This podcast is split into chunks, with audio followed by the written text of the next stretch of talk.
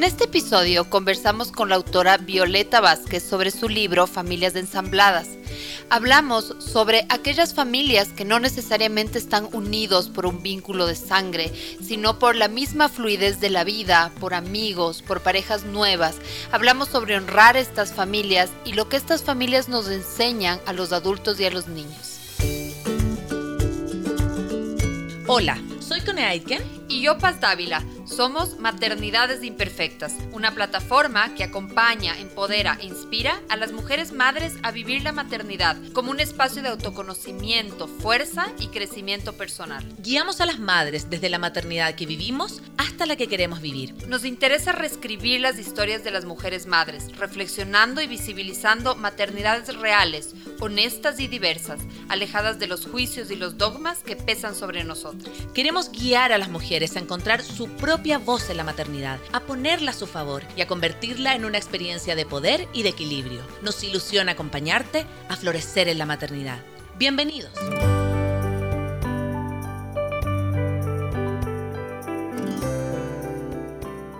Estamos en un nuevo capítulo de Maternidades Imperfectas, esta plataforma que empodera, inspira a que las mujeres podamos poner a favor la maternidad como un espacio de crecimiento, de fuerza, de autoconocimiento. Así que estamos muy contentos de hablar hoy con Violeta Vázquez eh, sobre familias ensambladas. Es una, es una realidad eh, siempre ha sido una realidad, más bien. Eh, me parece que ahora simplemente como se van quitando los tabús y la idea también es poder hablar eh, con Violeta que escribió un libro precisamente sobre familias ensambladas. Ahorita vamos a, permitirle a, Violeta que ingrese y empezamos ya con, con nuestro live. Sí, hola Viole, ¿cómo estás? Ay, qué grande me veo. Nunca sé por qué a veces me aparezco así como en primer, primer plano, como que si hubiese un zoom. ¿Cómo andas? Muy bien, qué rico verte de nuevo. Gracias por estar de nuevo aquí. gracias, gracias por convocarme. Sí, así que bueno, conversamos y partíamos un poco antes de empezar el tema em, de nuestras historias con familias ensambladas. Yo le decía a la Paz, bueno, que yo soy hija de padres separados, que como a los nueve años yo viví esta realidad de la familia ensamblada. Mi mamá siempre se quedó sin pareja, digamos, estable, se quedó como con esta familia, digamos, de origen. Mi papá formó otra nueva familia, con la cual sigue hasta el día de hoy. Yo tengo una nueva hermana de esa relación. Y él decía que para mí lo más difícil de todo este proceso fue justamente... Eh, encontrar y empatar las crianzas con mis hermanastros, eh, con, los hijos de la señora de mi papá, ¿no? Como yo era como, yo estaba tan ligada a mis hermanos y tenía de nuevo estos hermanos que aparecieron en mi adolescencia, yo decía, pero qué, qué, raro, los tengo que decir hermanos, tengo que tener una relación filial con ellos, son mis amigos, no entendía nada. Y también la figura de la señora de mi papá, siempre fue una figura compleja, ¿no? Como esta cosa de, yo ponerle el límite de no eres mi mamá, pero también puedes tener otro rol. Como que yo siento que recién me vine a amistar con ella cuando yo fui mamá y cuando la vi como media abuela con mis hijas, como que dije, es la señora de mi papá, de hecho es más señora de mi papá que mi propia mamá, llevan más años juntos, y como que ahí recién empecé a entender un poco también esta, esta realidad tan normal y tan cotidiana que son las familias ensambladas, ¿sí? ¿Cómo fue tu experiencia, Paz? Bueno, justo, justo hablábamos con la Cone y yo le decía, esta es mi historia de vida. Realmente yo vengo de una familia ensamblada. Mis papás, eh, ambos están casados por tercera vez, entonces han habido varias familias ensambladas en, el camino. Eh, y pasaba algo en mi, pasa algo en mi realidad, y es que mi papá siempre se ha llevado muy bien con mi mamá y mi padrastro se lleva muy bien también con mi papá. Entonces hubo como un momento que pasábamos las navidades juntos, por ejemplo. O sea, pasábamos mis hermanas, mi papá, mi padrastro, mi mamá, eh, los hijos de mi papá, hermanos míos de su nuevo matrimonio. Y aquí en Ecuador siempre decía como que, qué europeos que son, así de como raro, ¿no? Como que no, no se odien. Eh, y, y, realmente para mí, por ejemplo, mi padrastro ha sido como un mentor. Realmente es también mi papá. Eh, y eso, ¿no? Como el no tener términos a veces. O sea, digo, es como mi papá, bueno, ya es mi papá, es mi padrastro. A veces digo mis papás y me refiero a mi padrastro y a mi mamá. Entonces, a veces también el tema de los términos ah, es hasta complejo, ¿no? No siempre existe el término para nombrar estas realidades tan diversas como, como ha sido la mía. Entonces es un tema que me, que me llega como profundamente, en donde hay unos afectos que tampoco muchas veces tienen términos eh, cruzados, diferentes. Así que tengo mucha, mucho interés en conversar contigo, Violeta. Antes hablábamos con la Cone que esto siempre ha sido una realidad, no creo que es una nueva realidad. Eso sí, las familias, la historia de las familias ha sido tan universal como y tan, tan, eh, digamos, diversa como el ser humano mismo, ¿no? Entonces, más bien lo que me parece que ahora hay como un conocimiento más sistematizado, eh, menos tabús al hablarlo. Entonces, creo que eso también nos, nos llamaba, ¿no? Porque es ahora digamos, es nuestra realidad de, origen. Eh, yo también soy divorciada, quién sabe, tal vez tengo una familia ensamblada o no. Es, es como algo que estamos transitando mucha, muchas personas actualmente. Así que nos da mucho gusto poder hablar contigo. Violeta tiene un libro, entre sus siete libros, uno de los libros es sobre familias ensambladas. Así que gracias, Violeta, por estar aquí. Eh, Violeta también es policultora, eh, maneja el método Rizoma de biodecodificación, así que tienes como una amplia trayectoria en temas de, de sanación, ¿no? De conocimiento finalmente. Así que muchas gracias por estar aquí y bienvenida. Gracias, gracias a ustedes. Siempre es un placer charlar con ustedes, chicas.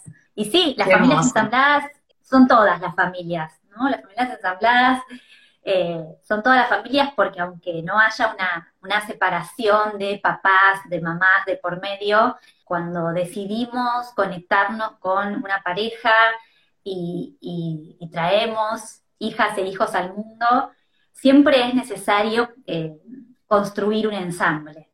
Es más, muchas parejas eh, entran en crisis cuando, cuando devienen en tres, en cuatro, ¿no? cuando rompen este esquema de la, del ser dos, porque es ahí, ante, la, ante los ojos de un tercero, que es nuestra hija o nuestro hijo, que nos damos cuenta que no venimos del mismo lugar, que, nos, que nosotras y, nuestra pareja tenemos historias realmente distintas y que seguramente como madres y padres nos manejamos y tenemos eh, eh, espejos en relación a nuestras familias de origen que nos llevan a tomar decisiones que muchas veces no, no son armónicas, no coinciden, no son sincrónicas.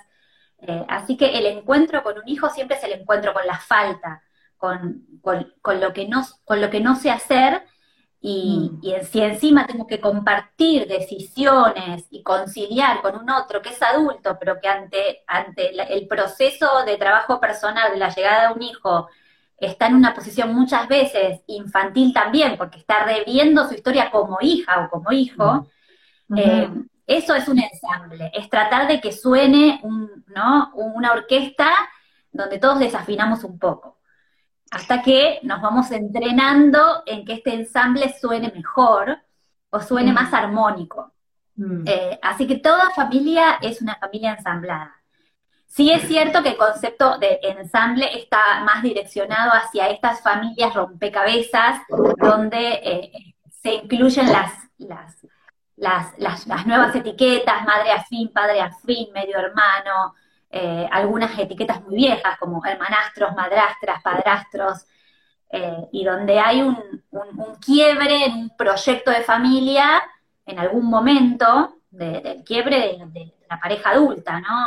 No, es, no, es, un quiebre en el proyecto de vida de los hijos, pero sí hay un quiebre en el proyecto de familia de, de alguna pareja y que esto deviene por la vida misma en la reconstrucción de otros proyectos mm. y por lo tanto, como hay niños que se comparten, hay proyectos de familia paralelos, como decían ahí ustedes, esto de eh, que, diferente la crianza con mis hermanastros, pero bueno, hay que, hay que hacer sonar la banda, porque estamos todos en una misma banda. Eh, así que el libro se basó en investigaciones, en testimonios de un montón de familias que, abrieron su corazón para contarme cómo vivían esto del ensamble. Y el libro nace en realidad de mi experiencia personal de haber sido hija de un ensamble muy, muy cómico y muy complejo también. Mucha gente me dice que yo lo romantizo porque tuvo sus partes muy difíciles. Ahora les cuento si quieren y haber devenido también en madre, en madre ensamble, porque mis dos hijos son de dos papás diferentes, que a su vez tienen sus parejas, sus familias, Y mi tercera pareja, mi pareja actual, tiene dos hijos de dos madres diferentes también. Así que es, es, es, nuestro club, club, el club, claro. sí, y, y, yo pensaba eso, Violeta, ¿no? Como claro, ¿de dónde nace esto? Yo, conozco, nosotros conocemos tu historia porque hemos ya conversado otras veces y te hemos leído un montón, pero si nos pudieras compartir cómo, porque yo creo que cuando uno se dedica a algo, maternidades, nosotros nos dedicamos a maternidades cuando fuimos mamá, antes no se me hubiera ocurrido hacer un podcast de maternidad porque ni pasaba por mi mente. En tu historia, en tu historia esto de ensamble, cuéntanos un poquito cómo, cómo de dónde nace ese, ese deseo de contar, porque tú dices, yo vengo de un ensamble y ahora yo soy ensamble. Buenísimo. Eh, Sí, ese libro nace de mi experiencia personal y de decir, wow, eh, por todas las cosas que pasé, eh, por todos los roles, ¿no? Ser hija, ser hijastra, ser madrastra, ser madre, ser madre que ve que sus hijos se van con la novia de papá. O sea, haber pasado por todos los roles que tiene una típica familia ensamblada, eh, me permitió sentir empatía con todas estas otras personas que formaron parte de mi vida. Entonces también es un homenaje a, esas otras personas que formaron parte de mi familia ensamblada de origen. Yo vengo de una familia ensamblada porque tengo cuatro hermanos que son producto de, la relación de mi papá con su mujer de toda la vida, de la que jamás se separó, se casó a los 17 años y eh, bueno, su mujer murió hace 10 años, él murió en diciembre de este año por COVID, va del año pasado, eh, pero nunca se separaron. Y yo soy hija de él con mi mamá, que es una relación paralela, que tuvo mi papá un tiempo eh, en otra ciudad, o sea, mi papá vivía acá en Buenos Aires, donde yo vivo ahora, y yo vivía en Rosario, que es otra ciudad acá de, Argentina, muy importante también, Santa Fe. Y bueno, mi mamá no volvió a formar pareja nunca, pero yo sí eh, tuve contacto con estos cuatro hermanos más grandes que yo, yo soy la más chica. La anécdota, digamos, es que mi hermano más chico, eh, de parte de mi papá y su esposa, y yo nacimos el mismo año, o sea que estas dos mujeres que él tenía estuvieron embarazadas al mismo tiempo. No tan tan al mismo tiempo porque él nació en febrero y yo en septiembre, ¿no? Pero, pero sí, bueno, eh, eh, hubo ahí, tenemos la misma edad y somos de dos madres distintas y del mismo padre y tenemos el mismo apellido. Eh, y bueno, y, mi papá decidió presentarme a mis hermanos recién cuando Manuel y yo, o sea, los hermanos más chicos, tuviésemos nueve años. Y él, era muy ritualista y esto se lo propuso como algo, va a ser sí o sí este año a los nueve años. Y a partir de ahí empezó en realidad el circo del ensamble. Y mis hermanas, que eran mucho más grandes, mis hermanas, yo tengo hermanas que tienen casi 60, ahora yo tengo 36.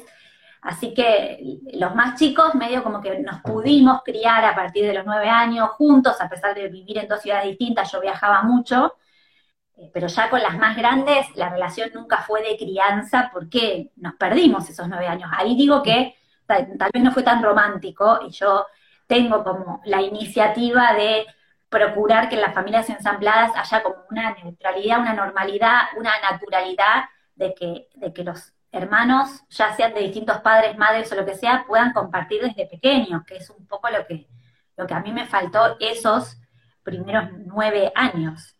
Y después, bueno, todo, toda la parte novelesca, que es que mi mamá y Norma, la mujer de mi papá, terminaron compartiendo también navidades, eh, y que mi papá una vez creyó que se iba a morir de fiebre amarilla porque estaba cuidando a un amigo que, tenía fiebre amarilla, y esto fue antes de los nueve años, entonces nos mandó una foto desde el Amazonas donde estaba eh, partida en cinco pedazos, un pedazo a cada hijo, con la, con la indicación de que nos juntáramos en tal fecha si él no estaba, como para darle a conocer a ellos que, eh, yo existía, ¿no? Porque nos íbamos a, juntar cinco en vez de cuatro pedazos para armar la foto. La foto atrás decía a mis cinco hijos que los quiero mucho y la parte que decía cinco me tocó a mí, todo muy estratega. Eh, de peli. Y después la, después la juntamos a la foto y, es una... Eh, esa me la llevé yo. Cuando papá falleció, él tenía la foto en el living, toda pegada con cinta, eh, y, dije, bueno, esta es mi herencia porque tiene más que ver conmigo que con nadie, me parece esto de, mi presentación al, mundo, a su mundo. Así que así fue. Y bueno, y después se dio a la familia ensamblada, porque es muy natural, yo crecí con eso. crecí con, papá y mamá separados, en diferentes ciudades incluso, crecí compartiendo mucho con la mujer de mi papá y, que, y, ella era una figura de maternándome, eh, con mi mamá muy dispuesta a maternar a mis hermanos hasta el día de hoy.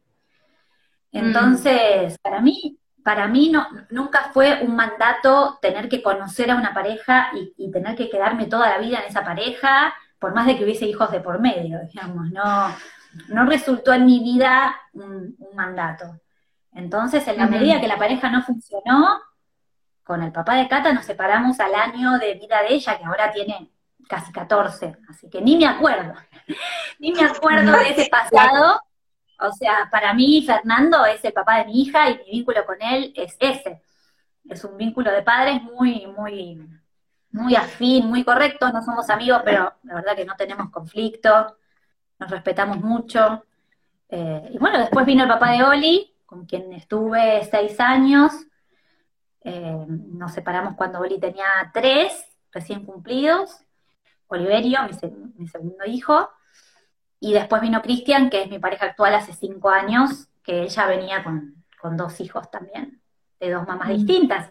Lo que fue, esa, esa fue la parte más difícil, porque, porque, porque ahí, ahí me puse a escribir el libro, porque claro. ahí conocí yo lo que era eh, estar con niñas que no eran mis hijes, eh, ahí conocí yo lo que era tener que coordinar, porque nosotros convivimos mucho tiempo y tener que coordinar no sé, un año nuevo en el que podamos, en el que podamos estar todos con, o sea, nosotros dos con nuestros hijos, por lo tanto son cuatro hijos con los que había que combinar con sus cuatro otros progenitores. Eh, y todos teníamos que coincidir eh, en la fiesta que nos tocaba. Así que han, han, sido épocas difíciles porque la coordinación es, creo que la parte logística es de lo más, es de lo más difícil. Mm. Eh, bueno, justo, gracias Violeta. Yo creo que cuando se, se habla así con honestidad y con naturalidad, eh, como desmitificamos, eh, no sé, ciertos como efectos negativos que usualmente se asocia a estas familias, ¿no? O sea, como lo terrible del divorcio, lo terrible de, de las de, de familias que tienen eso, que son ensambladas, y más bien eh, escuchándote tu historia también resuena con la mía, más bien creo que se generan como otros aprendizajes, se genera otras libertades que tal vez alguien que viene de un hogar muy establecido no, no lo tiene, ¿no? Yo, yo veía cómo yo afrontaba mi divorcio en relación a una amiga que venía de una familia mucho más tradicional y era muy diferente, o sea, teníamos, veníamos de estructuras mentales muy diferentes, digamos. Y en ese sentido, a esa va mi pregunta, ¿no? ¿Qué, ¿qué, se aprende? O sea, hemos dicho un poco, ¿no? Pero justamente como para dar esta, esta este otro lado de la moneda, ¿qué, qué, vienen, qué, qué, traen estas, estas familias? ¿Qué, ¿Qué, nos vienen a dejar? ¿Qué mensajes? Eh, ¿qué, ¿Qué aprendizajes? Eh, viene como de, de las familias ensamblados y de estas vivencias, tanto para los padres como para los hijos. Está muy buena tu pregunta. Yo lo que, lo que cuento en el libro, primero es que para mí las familias ensambladas son expertas en duelo. ¿Por qué? Porque se han frustrado en su primer proyecto de familia. Eh, y, han enfrentado esa frustración. Mucha gente se frustra en su pareja y no se separa nunca, no lo sé. Pero las familias ensambladas se frustraron, se arriesgaron, rompieron un proyecto y después se arriesgaron con coraje, habiendo fracasado la primera vez a reincidir una, dos, tres o cuatro veces. ya para mí es un valor, ¿no? Porque la familia ensamblada tiene mucha complejidad porque son, son muchas personas y todas esas personas responden a, paradigmas de crianza distintos. Entonces ahí, ahí está la complejidad. Eh, es muy fácil sentirse incómodo porque terminás conviviendo con personas que no se criaron con vos, que pueden ser los hijos de tu pareja eh, o tus hermanastros, lo que sea. Y entonces hay, hay personas como que hablan otro idioma dentro de tu casa. Y, claro. y eso no siempre es cómodo, generalmente es incómodo, es un desafío. Y entonces, si la familia ensamblada se elige por estos adultos que la llevan a cabo, y si hay adultos responsables y coherentes, que no quiere decir que no tengan falencias o errores, o angustias o tristezas, pero si hay adultos que eh, de alguna manera se dan cuenta que estos chicos tienen que enfrentar un desafío distinto, como los adultos, pero bueno, los chicos son chicos, em, se lleva a cabo con un nivel de, madurez emocional que a veces otras familias no lo tienen. Mm. Porque pasás por el lodo realmente, hasta que te acomodás, ¿no? Pasás por la frustración, por el miedo, por la angustia, eh, por la incomodidad. Eh, es muy incómodo, sobre todo la parte de separación con hijos de por medio. Eh, la verdad que la mayoría no se separa de sus parejas convirtiéndose enseguida en amigos. Hay incomodidades, la persona que hace dos meses besabas en la boca, ahora tenés que aprender a decirle hola, ¿qué tal? Capaz que le das un beso en el cachete, capaz que no la saludeas, capaz que no le conoces la casa nueva que tiene y te quedas en la puerta y te invita a pasar y dices, ay, qué lindo el dormitorio del nene. Todo es incómodo, ¿no? Como que hay un lugar en el que, ay, mira, mira todo este mundo de mi hija o mi hijo que yo no conocía y que existe y que no me pertenece, porque ahora es como el mundo de este hijo con este padre y no, yo no voy a saber a qué juega, qué juguetes tiene, qué ropa tiene, em, salvo que, bueno, que haya como un intercambio y que, que participemos un poco de la vida de, de, la expareja, pero no siempre es posible. Mm. Yo tuve de las dos instancias, con, digamos, eh, tuve una separación menos conflictiva que la otra y nos costó con el papá de mi hijo llegar como a un punto de más armonía que tenemos hoy. Pero bueno, nos contó cinco años. Al principio eh, fue como este lugar incómodo.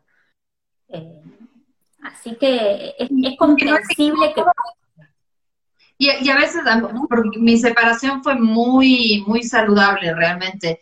Y eh, no es incómodo, pero a veces es nostálgico. Mm. Sigue siendo nostálgico.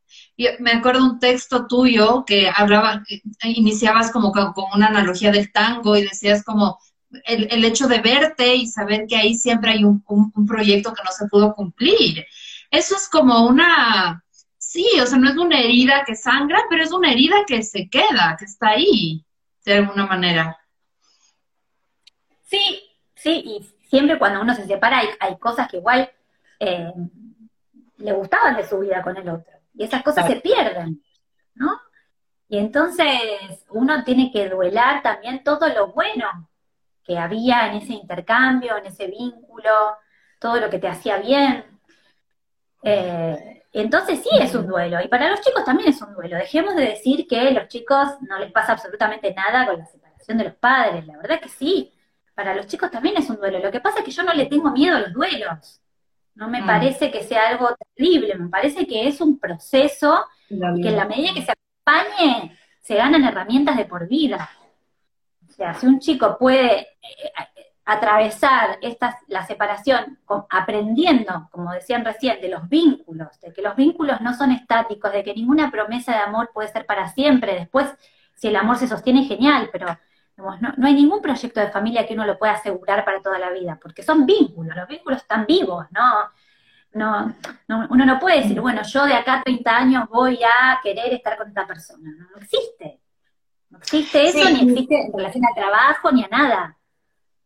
Y hay algo que, a mí me hace mucho sentido también, leyendo cuando preparamos este capítulo, tú misma en una frase como decías que dentro de las familias ensambladas, igual lo más, como que lo más olvidado eran, eran los niños, ¿sí? los hijos, como en este como nuevo, eh, nueva estructura de amor, ¿no? que son dos adultos que intentan nuevamente, fracasaron en su, en su eh, experiencia anterior, intentan eh, como arriesgarse de nuevo, y está toda esta vorágine, esta pasión, esta cosa como nueva de que me enamoré de nuevo, no sé, a los 30, 40, 50 años, pero hay niños que vienen de otra relación, de otras parejas, y muchas veces siento yo como que lo que tú decías, no se les explica tanto, como que damos por entendido que los niños tienen que acostumbrarse a esto. Yo misma me acuerdo que cuando mis papás se separaron, de repente yo empecé a ir a una casa, así como, esta es la casa de la Angélica, y, yo, yo aparecía en esa casa y estos son tu, estos son tus hermanastros, y como, y en ningún momento como que siento claro, obviamente con todas las herramientas que cada uno tiene en su momento, ¿no? Mi papá hizo lo mejor que pudo en su momento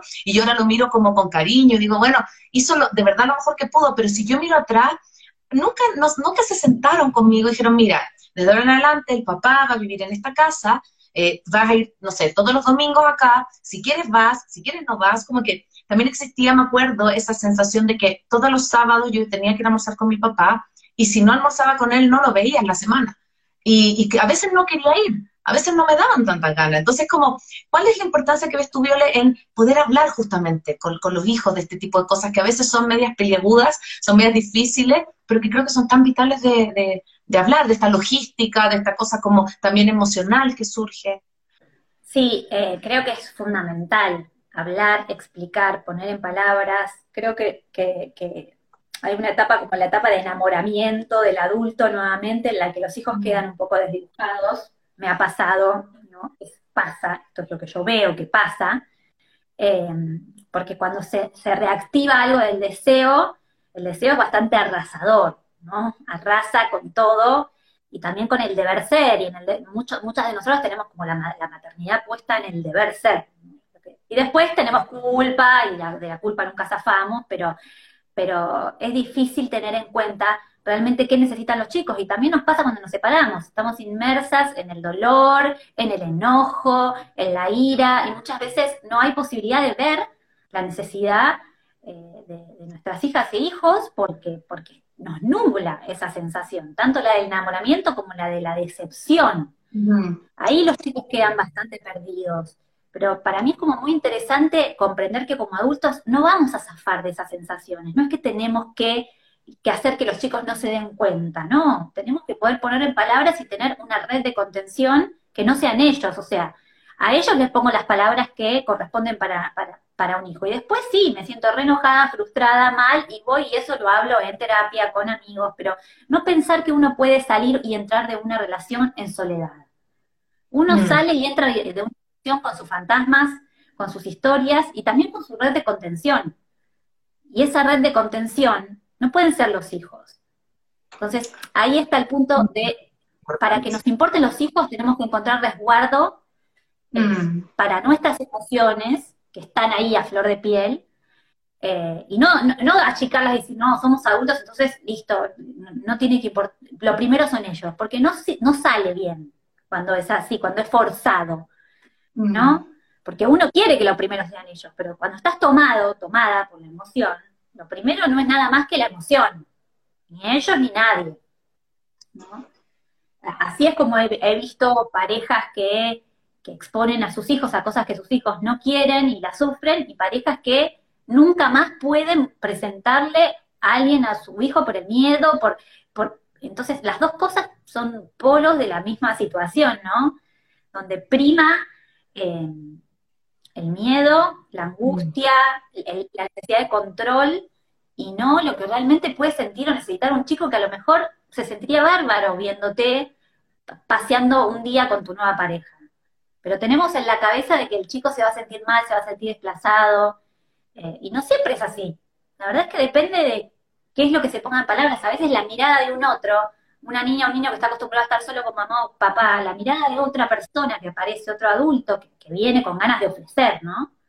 Que viene con ganas de sumar, suma, suma. Ese chico y esa chica se siente, ay, wow, hoy, estuve con alguien más que me mira y que me quiere y que me está dando un lugar.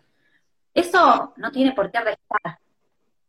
Sí, sí, yo, yo quiero, bueno, primero agradecer a todas las personas que nos están acompañando a través de esta transmisión y también a la transmisión que vamos a, tener este domingo a través de Radio Suceso en este capítulo que hablamos de familias ensambladas.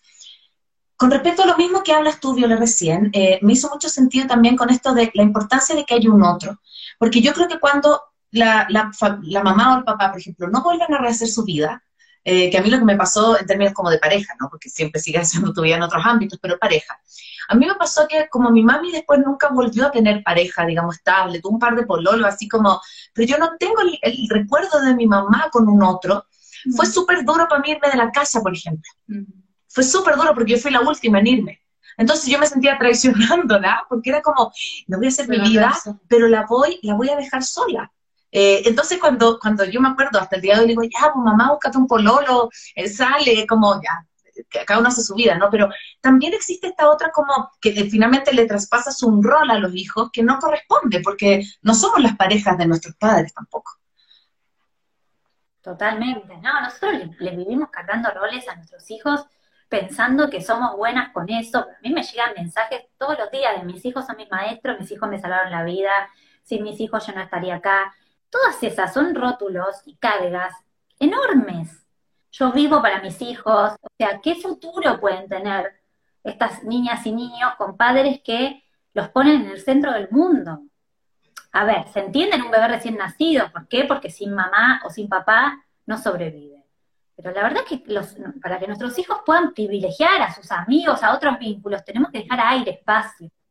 Y ese aire y ese espacio implica también tener nuestro deseo, nuestra, nuestra vocación, nuestras ganas de poner eh, nuestra libido eh, en otras cosas que no sean solamente ellos. Claro. Eh, por eso, por eso es, es, muy importante. A veces la familia ensamblada en realidad es, es, un, es un salvataje para los chicos, porque es una forma de aprender a vincularse con otros que hablan otro idioma y además no tener a mamá o a papá eh, mirando solo a mí. Mm. Ahí. Y, depende de las personas que conformen esa familia. Si hay buenas intenciones, ¿no? Si, si, si está la, posibilidad de priorizar eh, el, habla y la escucha hacia las chicas, hacia las niñas y los niños, ahí va a depender muchísimo de nuestras infancias, de si estamos muy heridos o no, de para qué estamos formando esta familia, y de la flexibilidad, de poder decir, bueno, no está funcionando bien esta dinámica, ¿la cambiamos? Eso es clave clave. Poder decir, sí, la verdad es que creíamos que se iban a llevar de bien, pero no tienen ganas de compartir la pieza y no, no, no se están llevando bien. ¿Qué hacemos? ¿Qué, qué, qué plan, qué, qué, plan que no implique ni separarnos, que no se vean más, ni que estén todo el tiempo juntos? ¿Qué otras cosas? Eh, porque tampoco es cuestión de que vamos a hacer todo lo que los chicos digan, obviamente. Cuando los chicos son chicos, hay cosas que pueden decidir y otras que no. Exacto. Sí, también esto, esto es así, digamos, no es que si yo me enamoro de alguien que sé que es una buena persona y que tiene familia, mis hijos van a poder elegir no ver nunca a esa persona, no convivir. No, hasta cierto punto no van a poder elegir eso. Eh, pero está en nosotros como adultos danzar, ¿no? Y encontrar como las formas y a veces somos los grandes los que tenemos que modificar eh, actitudes para poder vincularnos mejor. Totalmente. y en, ese sentido, eh, Viole, como centrándonos en el mundo de la mamá, ¿no? a, mí me ha pasado que, me, separé y, por ejemplo, tuve como un, un novio, digamos, poco tiempo, pero que estaba como muy abierto a, a vincularse con mi hijo y, comparto contigo que la mirada de ese otro no solo fue bueno para mi hijo, pero también para mí, como que tuve otra mirada de mi maternidad que me hacía falta. Eh, pero también me ha pasado que luego he conocido a gente que es súper reticente a estar increíble, aunque estemos en, este en este siglo como que reticente a estar con una mujer con hijos. Creo que eso aún pasa en Latinoamérica, como todavía ya está no, no son de mi manada. Como hay, hay, hay una, hasta les da vergüenza decir, pero realmente yo lo he sentido, o sea, como que no, tal vez es un poco categórico decir eso, pero no, tanto hombres como mujeres no siempre están abiertos a acoger a hijos que no son suyos. Eh, ¿Cómo has visto esto en las historias que recopilaste para tu libro? Eh, eso, estas, estas esta, este rol, digamos, paterno, pero cuando no siempre se siente orgánico. Sí, eh, esto pasa, hay gente que está completamente reticente, gente reticente por esto que decís, de que no son míos, entonces no los crié, entonces hay una cosa de posesión que no se juega, y muchos reticentes porque han tenido la experiencia y la han pasado muy mal, porque acá, cuando las, cuando las familias ensambladas se separan, el gran problema de las familias ensambladas que se separan es la separación de aquellos que no comparten sangre, un vínculo sanguíneo. O sea, ¿qué, nos pasa si incluimos a nuestra familia? O sea, nuestros hijos conocen a un novio nuestro, se cariñan, pasan tres años juntos y después nos separamos. ¿No? Porque si nos separamos del papá, ellos siguen teniendo vínculo con el papá. Exacto. si te, separas de la persona que los paternó, ¿qué pasa? ¿No? Ese, ese es un punto complicado. Y hay gente que, me ha dicho, yo no quiero volver a, tener una pareja con hijos porque después me encariño y la verdad la paso muy mal si después tengo que perder vínculo eh, con esas niñas y niños. Y tienen razón, o sea, eh, una de las cosas más importantes que tenemos que aprender los adultos es a privilegiar el vínculo con aquellas personas con, las que ya no queremos ser pareja, pero no son los padres o las madres, pero tuvieron relación. Así como una privilegia el vínculo con sus amigos cuando los cambia de colegio, no sé, pero uno tiene que priorizar también como adulto que se sigan viendo si, a ver, si, estamos hablando de adultos eh, saludables, ¿no? Claramente. Mm. Eh, pero uno debería de poder priorizar que ese vínculo se sostenga en el tiempo. Cuando yo me estaba por separar del papá de mi hijo, más chico, lo que más me preocupaba era qué iba a pasar entre el vínculo de mi hija, con tu, con tu pareja. seis años, con el papá de mi hijo más chico, porque yo decía, eh, mi hijo se va a ir con él varias veces por semana, cuando mi hija se vaya con su papá, ¿no? Y entonces, ¿qué va a pasar? ¿Cómo, ¿Se van a seguir viendo? ¿Cómo, vamos a hacer para que ese vínculo no se corte? Era lo que más me preocupaba. Eh, bueno, lo, pudieron seguir sosteniendo a, su forma, y, pero yo jamás me, opuse a, nada que tenga que ver con eso. Es más, si los quería llevar a los dos, y siempre me sentí muy aliviada de que mi segunda pareja, el papá de mi hijo, eh, no sé, vas a la casa y tiene en la heladera la foto también con mi hija. Eh, ya, y, estaba todavía ese. Claro, como que él sabe que la crió los primeros, o sea, desde que tenía, no sé, dos años hasta que tenía eh, ocho, no porque su papá no estuviera presente, pero bueno, el tiempo que vivía conmigo estaba, estaba paternada también por otro hombre, no fue por una cuestión de suplantar a su papá. Exacto. Entonces, em, nada, esa es una de las cosas que, más duele.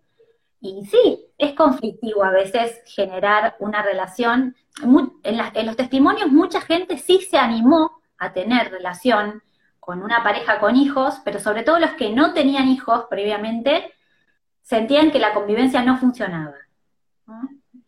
Me, aparecían muchos esos testimonios, ¿no? Mujeres, sobre todo porque, a ver, me costó encontrar testimonios de varones, ¿no? Las que más querían contarme eran las mujeres. Me hubiese gustado tener más testimonios de varones. Pero entre estas testimonios de mujeres, muchas que me decían, yo convivo con los hijos de mi pareja, no tengo hijos, y hay algo a lo que no me puedo adaptar no me puedo adaptar a sus formas, sobre todo las que ya tenían hijos adolescentes, ¿no? Cuando, cuando son más chiquitos uno puede como maternar más. Pero no me puedo adaptar, porque, porque no soy la madre, pero estoy ahí y me da lugar, pero a veces no me da lugar. Es muy incómodo el lugar también de la madrastra, ¿no? Porque es como... Eso, te bueno, Perdón, eso te iba a decir porque de partida me parecen terroríficos los nombres.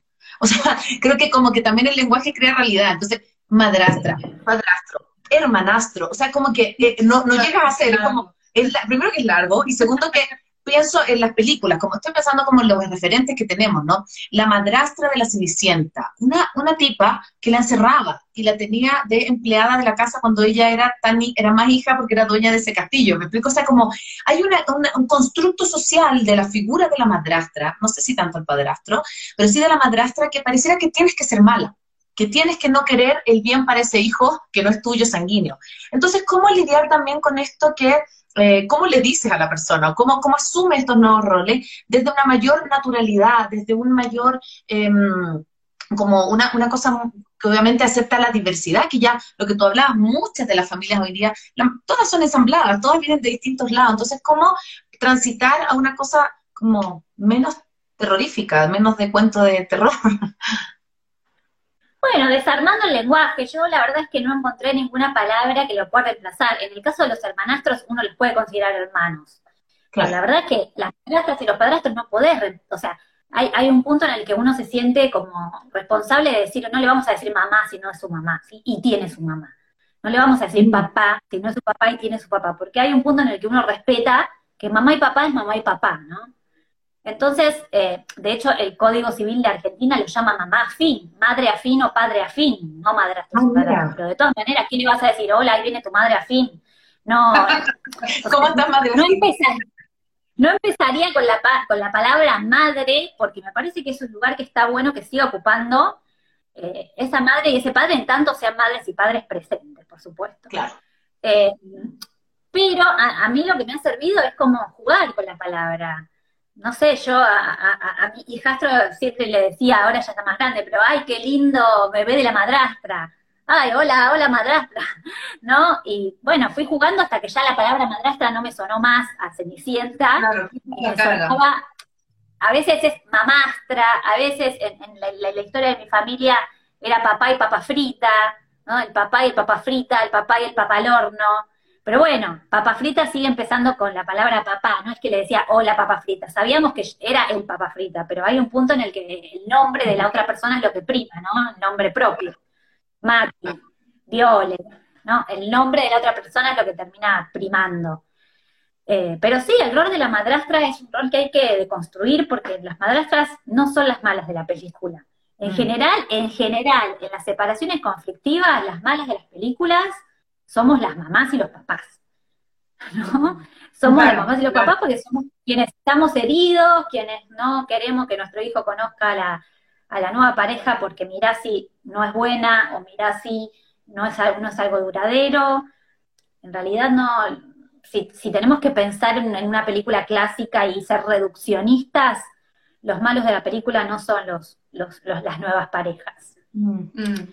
En, ese, en ese sentido, Viole, ¿cómo ves el tema del género? Que yo he visto, ¿no? Que a veces es como, es más fácil que una nueva pareja eh, genere como un vínculo cuando hay una hija mujer que cuando hay un hijo hombre. Eh, creo que vienen como también los celos, o sea, veo que eh, y en mi propia familia, ¿no? O sea, como que mi mamá tiene mejor relación con el hijo de su esposo que con la hija. Eh, creo que ahí juega como, no sé, o sea, juega un tema de alfa, de espacio, de roles, eh, con el género de los hijos. y esto, este tema de celos también, creo que vienen como, sí, como estos celos en diferentes jerarquías, celos de la otra pareja, creo que también es como un tema incómodo, pero que está como un poco latente en estas familias ensambladas. ¿Cómo, cómo lo has visto? ¿Cómo lo elaboras? El tema del género es algo que yo me, lo, me, lo, repienso todos los días, porque hoy por hoy aprendiendo mucho más de educación sexual integral y de perspectiva de género, comprendo que el género en realidad no es tan importante, sino el lugar que los adultos ya más conservadores le damos al género. Entonces, no creo que sea una, que haya como que una, realidad entre esto de mujer, mujer, mujer, varón. Sí creo que a veces los adultos competimos con los hijos y a la hora de competir con los hijos de nuestra pareja, solemos ponernos más a la altura y competir más con quien tenemos el mismo género. Pero no es una cuestión que venga con el género, eso viene con la cultura y hay que romperlo, ¿no? Eh, eso viene con, con la forma en que fuimos criados y es importante, me parece, cambiar de posición. Pero es algo que igual va rotando, ¿eh? depende mucho de las edades. En mi, en mi caso, cuando mi hijo era chiquito con mi nueva pareja había como más rivalidad, mi hijo varón, después eso cambió y mi hija mujer parecía como más disgustada con algunas cosas. Em, creo que la edad jugó, un punto muy importante porque, porque ahí el chiquitito todavía dormía conmigo, tomaba la teta, creo que eso fue más más fuerte en términos de, de, quién viene, de quién viene a ocupar el lugar en la cama, que es nuestra, que es una cuestión de género. ¿no? Me parece que ahí había como algo de, bueno, y entonces, ¿quién, esta, esta función que tenemos, ¿quién viene a romper esta función? Que no es papá. Eh, entonces, sí, ahí, ahí, hay algo que me parece que tiene que ver un poco con, con, las edades y con el, ordenamiento de eso y con lo que se juega en nosotras también. La, hay tironeo, hay tironeo entre, aunque no haya ensamble, hay tironeo entre lo que quiere nuestra pareja y lo que quiere nuestro... Pensemos en, una, en, un escenario de destete, un niño de 2, 3 años.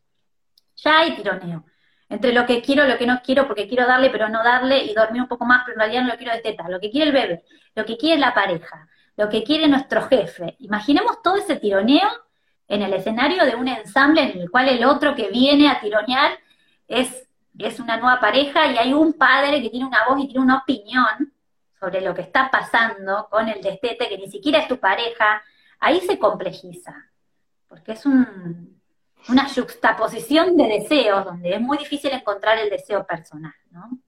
Mm, sí, yo, yo quería hacerte una, una, última pregunta que me hace también mucho sentido en términos de que también en tu libro tú hablas de que lo hiciste también para honrar este tipo de familia, para honrar también tu historia, para honrar y para sacarlo de este terreno del juicio, ¿no? Para poder como ya naturalizarlo mucho más. Yo creo que como sociedad todavía eh, nos gusta o no, estamos súper instalados en, mirar una familia, papá, mamá, dos hijos, perro, casa, o sea, como, como que tuviera que responder a un molde, ¿no? Y yo creo que en el tema de la familia ensamblada, y tú también lo dices, hay un montón de beneficios. Por ejemplo, se amplía la red, eh, tenemos más personas a nuestro alrededor, lo que tú dices, vivir con alguien que no fue criado de la misma manera me amplía mi visión de mundo, me da otra perspectiva. ¿Cómo tú em, invitas a, las personas que te siguen, también a través de este libro, a poder honrar también esa historia, como a poder encontrarle lo, apreciativo, lo positivo que te trae? Ya te lo preguntó un poco, pero, pero me da la sensación también de que podríamos andar en, esto de honrarlo, en esto de, sacarle la fortaleza a ser parte de familias ensambladas. Yo creo que llegó la hora como historia de dejar de, pensar en formatos y en formas, ¿no? Y pensar más en el contenido, pensar en el autoconocimiento, pensar en, priorizar la, amistad como, como familia. Digo, para mí es importante que en este momento de la historia, en donde también estamos como problematizando y rompiendo la estructura del amor romántico como el centro de la vida de una persona, ustedes piensen que todo en la vida está preparado para hacerlo de a dos. O sea, en el auto mm. tenés que ir con otra persona adelante, cuando vas a un hotel vas a una habitación doble, cuando te querés, no sé, querés ir al cine es raro que vaya una persona sola, cuando te querés alquilar una casa necesitas dos, al menos acá, como dos recibos de sueldo. Hay, hay algo como de un mundo pensado para la estructura del matrimonio, mm. eh, que no me parece mal, digo, cada uno, yo estoy también estoy en una pareja, en una pareja monógama y feliz en una pareja, digo, no me parece mal eso, pero sí creo que llegó la hora de romper con que esa es la única forma, o que es la mejor forma, eh, y la familia puede ser una red de amigos. Y, me parece que incluso es un lugar más seguro, ¿eh?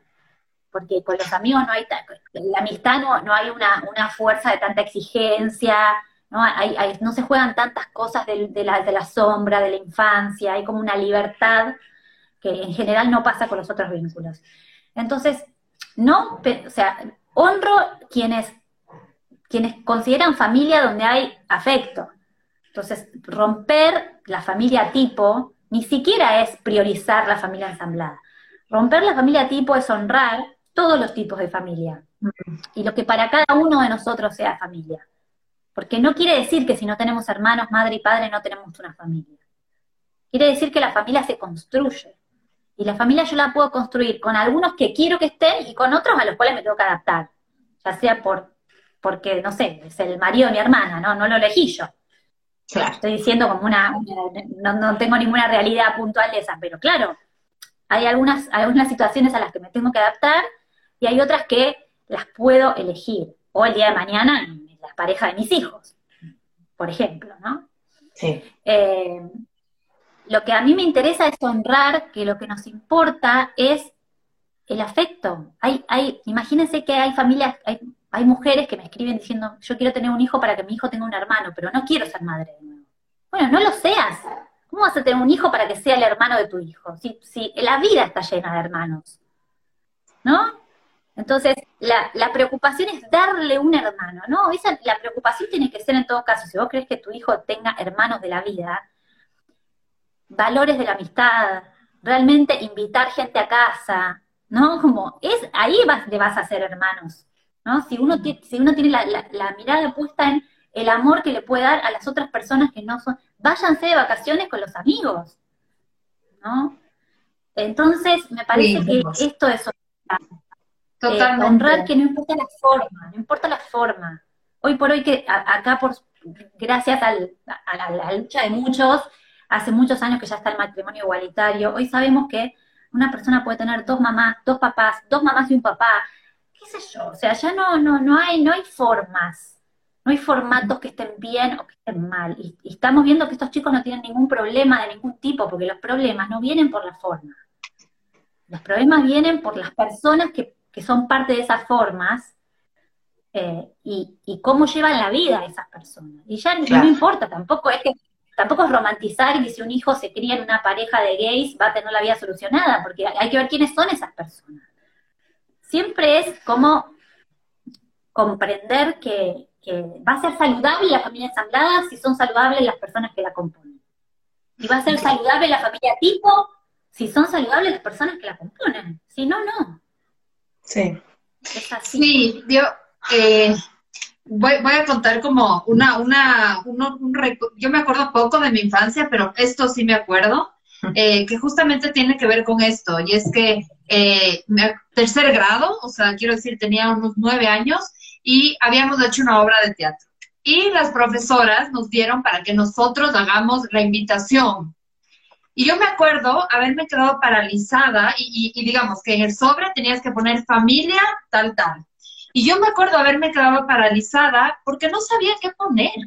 Porque yo no tenía, mi familia, digamos, no era David Andrade, porque mis papás no estaban juntos. Y de verdad que es duro, o sea, ahorita lo cuento y hasta me, me, me, remueve aún, ¿no? Y, y di eso, como que nadie me explicó que indiferentemente de que no haya David Andrade, si tenía una familia. Me acuerdo con tanta vergüenza, o sea, no, no me acuerdo cómo lo resolví, pero me acuerdo frente a ese papel sin poder tener la capacidad de poner que tengo una familia. Entonces, realmente eso para mí fue, eh, fue muy impresionante, porque justo, o sea, no había esta valoración de que claro que tenía familia y claro que tenía afectos, pero no, no era la familia tipo de papá y mamá, pero eso me hacía pensar a mí que no lo tenía. Entonces, creo que están, creo que podemos escribir eh, historias de inclusión diferentes, historias de de afectos más reales, más compaginados con lo que es la vida misma cuando hablamos de esto. Totalmente. Hoy, hasta hoy por hoy, hay colegios en los que mandan invitaciones, ahora en este contexto de pandemia o lo que sea, es el niño y la mamá o el papá.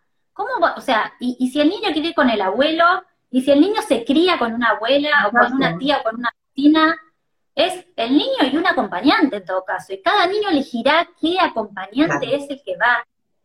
Sí, ¿no? Sí. Sí, sí, sí. Sí, de hecho, en algunos lados, yo me acuerdo en Chile, en algunos jardines de infantes, en algunas guarderías, cambiaron los días de la mamá eh, y los días del papá, y le pusieron día de la familia. O sea, como día, día del, núcleo, día del... Y eso fue mucho más inclusivo, porque eh, existen muchas realidades de abuelos que crían, de vecinos, lo que tú decías. Entonces, ahí ya le, también le quitas el peso al niño, lo que le pasó a La Paz, como de sentir, no tengo, no tengo familia, como de cuestionarte si por no crecer en este vínculo que la sociedad tradicional de papá, mamá y todo, no es que la tenga. Entonces a mí me hizo mucho sentido, Viola, y te quiero agradecer esto también de los amigos, de los amigos, porque está tan sobrevalorado el tema como de, eh, la importancia de los hermanos sanguíneos. De, y, muchas veces cuando ya eres adulto, te vinculas mucho más con tus amigos. O sea, yo me vine a vivir a Ecuador, por ejemplo, y veo a mi familia de sanguínea dos veces al año, más o menos. Ahora con pandemia, nada.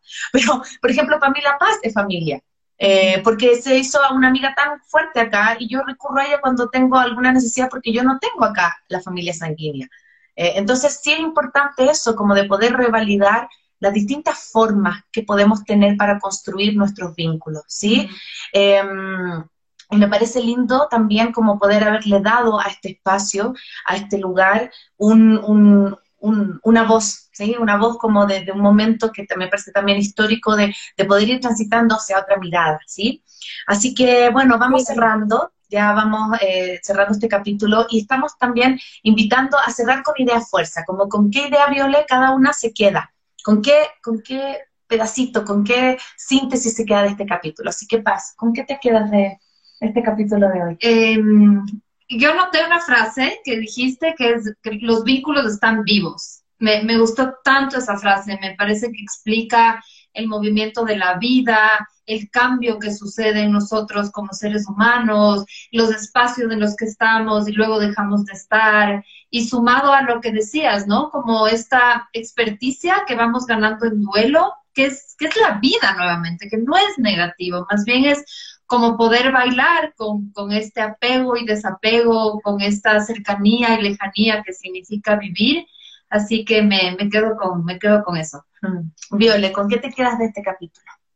Ay, qué lindo. Bueno, muy parecido, muy parecido. Yo creo que lo, más interesante que, nos tenemos que poner a, plantear es que eh, familia es donde hay, donde hay vínculo y donde fluye.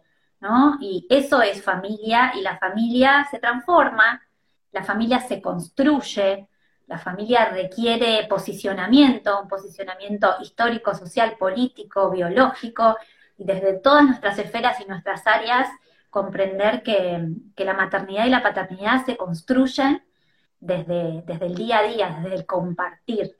Mm. Eh, así que para mí es, es un aprendizaje todos los días, elegir ser madre de mis hijos todos los días elegir ser pareja todos los días y saber que es un compromiso, seguir eh, construyendo el amor que no está dado simplemente por, por, compartir material genético, ¿no? Mm. Sí, eh, yo me quedo con, bueno, con varias cosas, pero creo que me hace mucho sentido esto de hacer parte a los niños, a, a, a, los, a todos, en este proceso, como de más allá de que cuando tú inicias una nueva relación, un nuevo proceso, un, nuevo vínculo, eh, estés como con la ilusión y todo, no olvidar de que vienen distintas personas a ensamblarse a este nuevo proceso, como de hacer parte, de, explicar, de, compartir, de hablar esas, esas conversaciones que son súper incómodas. Esto que me, me, trajo esta incomodidad que tú decías al principio va a ser súper incómodo, pero yo creo que si no atravesamos esa incomodidad, eh, y no hablamos las cosas como, como de manera como natural, eh, siempre va a estar como la obligación, obligación de ir porque es tu papá, obligación de ir porque es tu mamá, y no el deseo de querer ir y, por ejemplo, vincularte con la nueva pareja, con tu papá. Eh, y también pueden haber periodos en que no los quieras ver, y yo creo que también dejar que existan esos periodos de, ¿sabes qué? No quiero estar esta vez con mi papá o con mi mamá, como tener esa libertad, darle esa libertad también a los niños eh, también cuando son adultos, cuando en el momento que sea, pero sobre todo pienso en los niños, que muchas veces nos cuesta verlo como sujetos de derecho que tienen su opinión y que tienen su, su, su decisión también en esto. Así que, Violet, te quiero agradecer mucho, fue un capítulo tremendamente emocionante.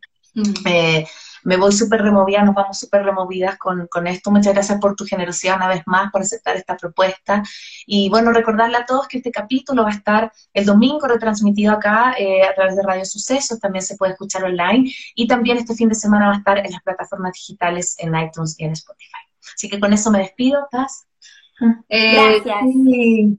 Gracias, Viole. Siempre siempre es como conversar, como que si estuviéramos en un café las tres. Me, encanta y el hecho de que, de, o sea, de poder compartir así con coraje y con el corazón abierto es porque también tú das ese espacio, así que siempre se genera este efecto tan, tan lindo de, de verdad, de honestidad. Así que muchas gracias, Violeta. Gracias, chicas, las quiero. Muchas gracias por convocarme. Un abrazo. Hasta la próxima.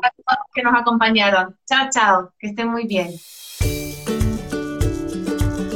Soy Cone Aitken. Y yo, Paz Dávila. Gracias por regalarte este tiempo de autocuidado y crecimiento. Si quieres escuchar más capítulos y contenidos sobre maternidad y crianza, no olvides de encontrar nuestro podcast en iTunes y Spotify. Y a través de Radio Sucesos todos los domingos a las 12 del mediodía. Te esperamos.